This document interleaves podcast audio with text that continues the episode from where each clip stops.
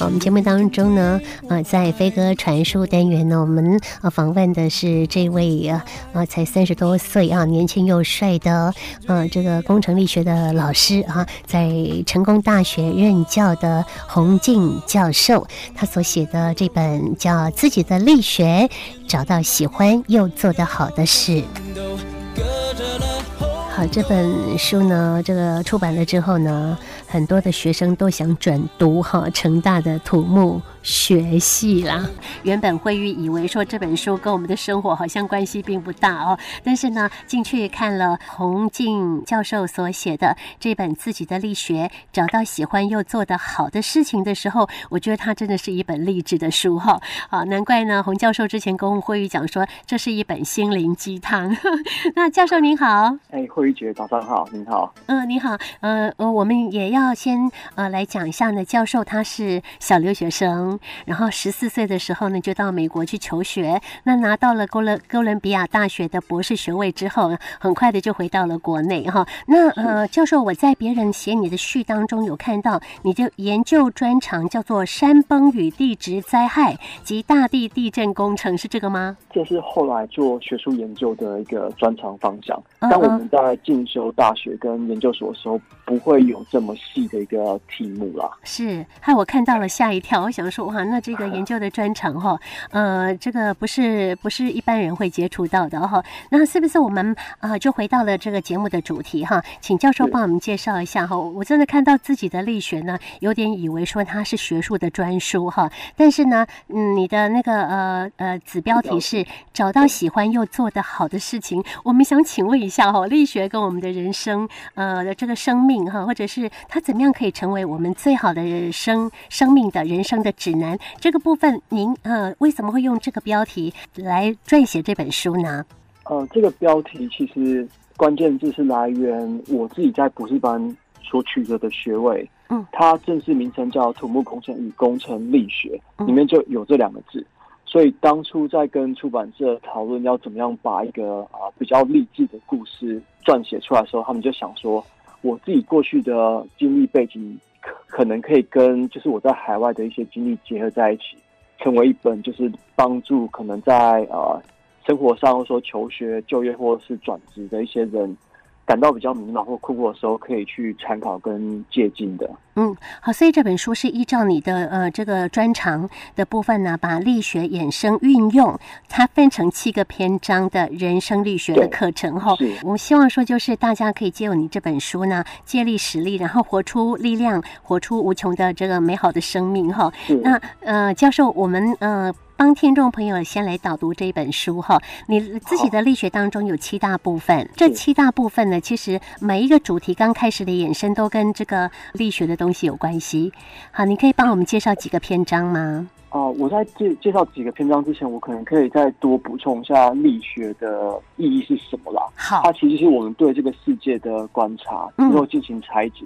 慢慢就可以导出一个规则或是一个公式。嗯，那这个公式跟规则目的就是在协助我们短时间内理清跟看明白一些事情的重要观念。嗯哼，那力学结合我自己的过去的经历背景，啊，就是一个所谓这本书的中心思想，所以我们才慢慢把它写成是啊七个章节的部分，包含啊刚刚提到的那七堂课嘛。嗯。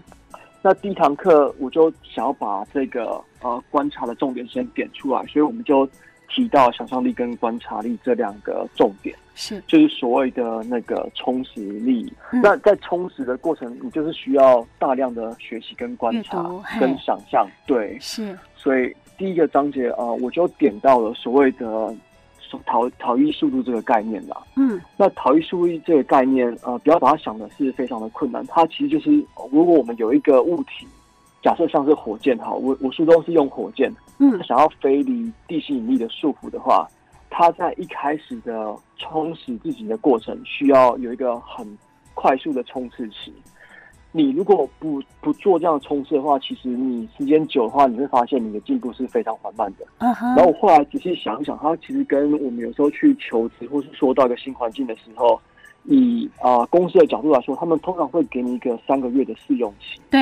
那这三个月试用期，你就需要展现你的冲刺的那个力度，你不能够在那个时间点把你的学习速度放慢，是因为你一放慢的话，你就算你拉的比较长，速度没有达到那个他们对你的期望，你始终是离不开那个舒适圈的环境的。嗯，那这是我书中里面导的一个啊引用的一个力学的例子，它并不是一个非常困难的力学例子啦，我没有把它写的太所谓的理论，我只是希望能够把它结合到我们的生活面向去做应用。是。好，你这个当中有讲说，好朋友可以帮忙开启知识之门，是没错。哎，要要不要讲一下你跟呃这个在朋友的交往的过程当中，他们怎么样帮你做开启？我觉得你书当中其实有很多你生活的案例，哎，对，哎，我都是这个很有趣。那个呃，我自己因为到海外求学的时候，呃，我身边就是少了父母嘛，也少了一些可能比较像是能够给我建议的。就跟我比较亲近的人嘛，那那时候我基本上很多东西就需要从我的生活周遭，像朋友圈去看，大概怎么做会比较好。是，其实很多时候我们学习的时候，不是从老师那个地方学习来的，我们都是从同才之间才能够得到最大的回馈。是，那这其实也反映到我在美国的一个很好的老师，他当初在麻省理工学院念书的时候，他也是说。他觉得没有从教授身上学到太多东西，他大部分东西都是从他们所谓的同才。是，那他们的朋友圈其实麻省理工学院很特别，有一个叫兄弟会的组织，其实每个学校都有啦啊。兄弟会啊，对，那个啊，像还有什么姐妹会，但他们会分很多种不同的这种会，有的那个还会提到。除了主题之外，他会有很严格的成绩要求，像他会要求你成绩要到什么，全部都是四点以上，你才有资格加入这样的会。哇，这样是一个鼓励呢，哈，是一个门槛的哦，你一定要努力达到。对他们门槛都非常高，所以他们才会有所谓的他们自己的特色。是。那我举这个例子来说，可能就像是如果你的父母亲希望你做什么事情的话。那个效益会比你看到你朋友在做什么事情来的可能弱微弱一点点。你看到你的朋友可能在学习什么东西，你通常对那个东西也会比较有兴趣。嗯哼哼，这我觉得是同才之间能够互相帮忙跟互相给予眼界的一个很好的做法。就是刚慧姐点到朋友圈的话啦，我会这样子想。哦，这样子是一件很很好的事情。我们可能呃跟这个朋友当中跟他学习他的优点是属于文化的领域，另外一个同学呢学习到的优点是艺术的领域，都不相同。所以呢，朋友应该多的交交往的比较宽广一些，其实是对自己比较有利有帮助的哦。是。那很多时候我们不要去觉得别人的啊可能比我们表现的还要好，我们就觉得自己不如人。嗯，我觉得这是一个很重要的概念，就是希望大家能够尽量去。学习别人的优点，你也可以去给别人更多的掌声跟鼓励，他们也会呃感受到你的鼓励，最后你也有机会从他们身上学到很多你之前不会的东西。对最后掌声也会回到你身上。对，真的是一个很好的想法哈。那教授，你都没有负面的想法吗？没有说呃，在同学的面前，或者是同学面前啊，有些人你会觉得他很臭屁，或者说呢，他根本不懂装懂。但是你会想，呃，我从另外一个角度来说，这也是一件好事。三人行必有懂王。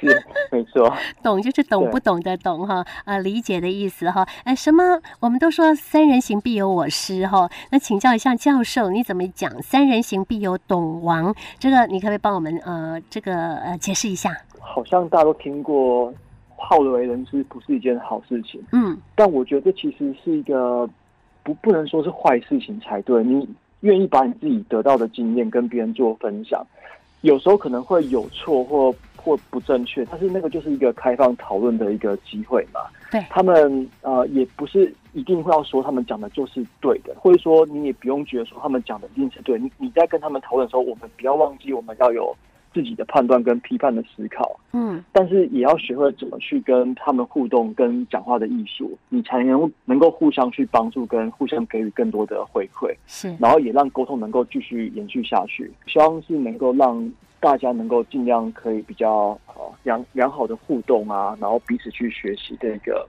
契机啊，或是一个比较乐于彼此鼓励的环境。我觉得你写的书真的让我觉得看，呃，刚我呃举例讲那个三人行必有懂王这件事情啊，就觉得很很好玩啊。因为就有些人呢，你在聊天的过程当中，他都会说这个我也懂，那个我也懂，然后呢讲出他懂的理论。后来呢，会有真正懂的人呢，会不是说呃去吐槽伊啦哈，而是说呢，还会把他认为说正确的知识呢告诉大家。不过这个懂王呢，要是没有他。的话，可能我们没有办法引申更具有内涵的的这个话语或者个对话出现，所以这个这个董王也是一个蛮重要的角色哈。大部分的懂王，他们呃，在跟你沟通的过程中，你也会看到很多你自己没有看到的面相，所以我也蛮鼓励大家，如果有什么故事啊，或者说有什么想法，都可以尽量去跟身旁的人做沟通跟互动嗯哼哼，其实我觉得你不懂也没关系，只是我是讲我自己懂的部分呐。如果讲错了，请大家多多指教哈。朋友之间就是这样子嘛哈。我们讲错的，你帮我指正啊哈。那我们就会知道更多的知识啊，或者得到呃更呃涉猎更多的。一些呃尝试，这个也是一件好事。其实不要往坏处想哈。呃，设计这个蛮新颖的这两个部分，一个叫做子弹笔记，另外一个叫点点点大灾问。我觉得你是给我们学生一些的这个反思的 反思的作业。呃，读你的书很有趣，当中还要有一些功课要做，对吗？慧觉观察蛮有趣的。后来想一想，这好像跟身为老师是多少有一点关联。是是。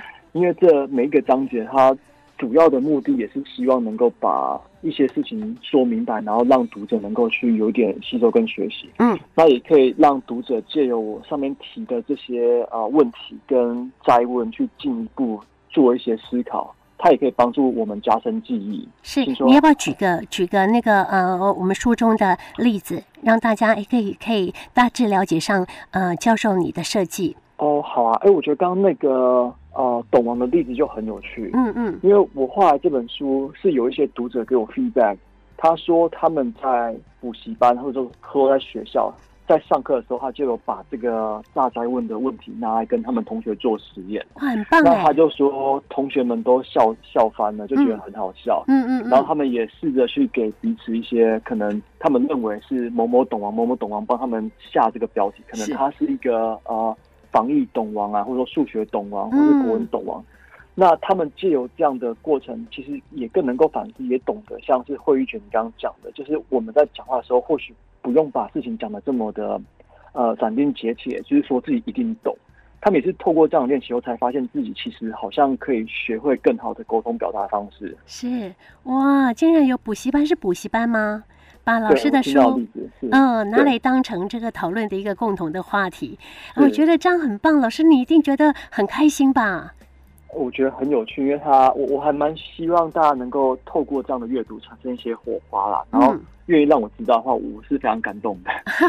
那教授，我们呃这样的话，大致把你这本书哈，呃，它很这个等于是说精华的部分呢，也跟朋友们哈来稍微介绍一下了。那呃，教授，你这本书是在去年的暑假写完成的哈，那在最近哈，最近它才上市。那这样子的过了这一段时间呢哈，您写了这本书之后呢，哎，有一段时间有没有呃后续又有什么样的想法，或者是有一些的呃转变？可以大家来做分享的。哦，哎，是，就我在写完这本书后，我其实蛮多的感想是，更认识身为一个作家，他们如何去把产品，或者说把他们想要写的东西，或者说作品这类东西创造出来的一个过程啦。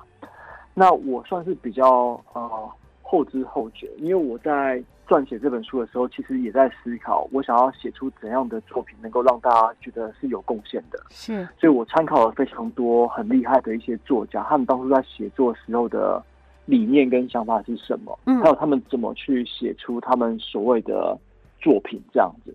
那这个一写出来后，我觉得第一个最大转变是，可能也让我认识到台湾的许许多的作家啦。那也是因为出版这本书的机会，我我慢慢也有机会去跟大家做分享，跟得到一些回馈。那我觉得这些东西都是我当初一开始没有设想到的。像我刚刚提到的是补习班老师，他借由这本书，他们得到帮助嘛。我知道学生得到帮助，我也非常开心。嗯，那还有一些是年龄比较大的，像是八十岁的一些奶奶，他们甚至还揪团一起来啊，我的签书会是买书，现场直接买，然后还请我签名。嗯，然后我问他为什么会对这个书有兴趣，他们就说他们也想要知道现在的年轻的人在想些什么。嗯，所以我就很很感动他们做这件事情。我马上第一个感感受就是说，他们可能年龄。确实年长很多，但他们的心一直都没有老，是也难怪他们在现场看起来是非常的呃年轻跟优雅。嗯，我就我当初也没有想到他们年龄这样这样会大我这么多。是是是，哦没有想到老少咸宜耶。这本书对很多人的帮助其实是不同的层面的哈。嗯，教授，我我想问你的就是说，你对于台湾的学生跟在美国的学生啊，他们学习的呃态度啊，哈，在大学这个阶段有没有什么比较心得啊？学习态度吗？我感觉是一直在改变的。嗯嗯嗯。那我当初在美国的学习态度，美国都会是比较偏向于找问题背后的原因是什么。嗯哼。或者说，怎么去把一个事情能够让别人听得明明白，或听得更清楚一点。是。那台湾我自己过去的教育呃经验是比较偏向在找答案嘛？那大家就是看谁比较快找到正确答案这样子。就可能差在这个地方吧，有一个有答案，一个所以有答案后，你就希望能够在找答案的过程中，能够更缩短找答案的速度。嗯，就有点类似像彼此之间一直在往这方向在竞争这样子，嗯，而不是一起去探索一件事情。了解，因为你就在比看谁快嘛，然后谁的答案又快又又正确。嗯哼哼，台湾是在争强弱。对，就因为已经有一个目标在你面前，但其实我我不觉得那是一个我们应该认为的目标吧。嗯哼哼，哦，好，教授，你现在也还是呃在成大这边教书哈？任教对，对我有听到有很多的老师在跟我讲说呢，学生的学习态度不佳这个问题，就说呃老师很认真的在教书，但是底下的孩子却不见得很认真在学习这个部分，有些很多在在做自己的事情，让我们的老师啊，他们觉得。哎，教起书来有点点呃灰心丧志的感觉。那那您的观察呢？我的观察是呃，确实学生的注意力现在很容易被分散掉。我觉得过去可能在课堂上，他们就是专心的去抄笔记，跟呃所谓的写写下就是老师上面的投影片所讲的话嘛。嗯。那现在科技可能就太发达，甚至说我们现在笔记也不见得需要学生上课就照抄，你都可以课后去下载了。等于说他们对不用花耗费这么长的时间去做以前可能需要耗费很长时间去做的事情。嗯哼。那态度，我觉得这一块确实是会观察到有不同的人的想法都产生了，因为过去可能会比较偏向我们只要你。展现这样的态度，嗯，而去忽略了可能每个人的想法都不一样。那现在是比较开放的世界，我感觉啦。那通常比较不专心的这些学生，或许是少数，也有可能是多数，但只要有一两个，他其实对老师的影响会蛮大的，嗯，就容易被看到，嗯。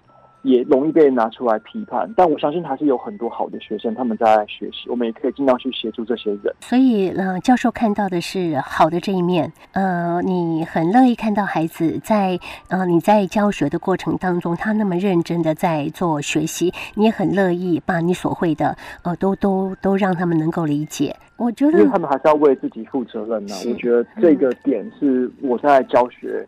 另外一个方面，对他们另外的期望了，所以，我我不觉得我们能够去，呃，强迫他们做他们自己不想做的事情，我们只能慢慢引导。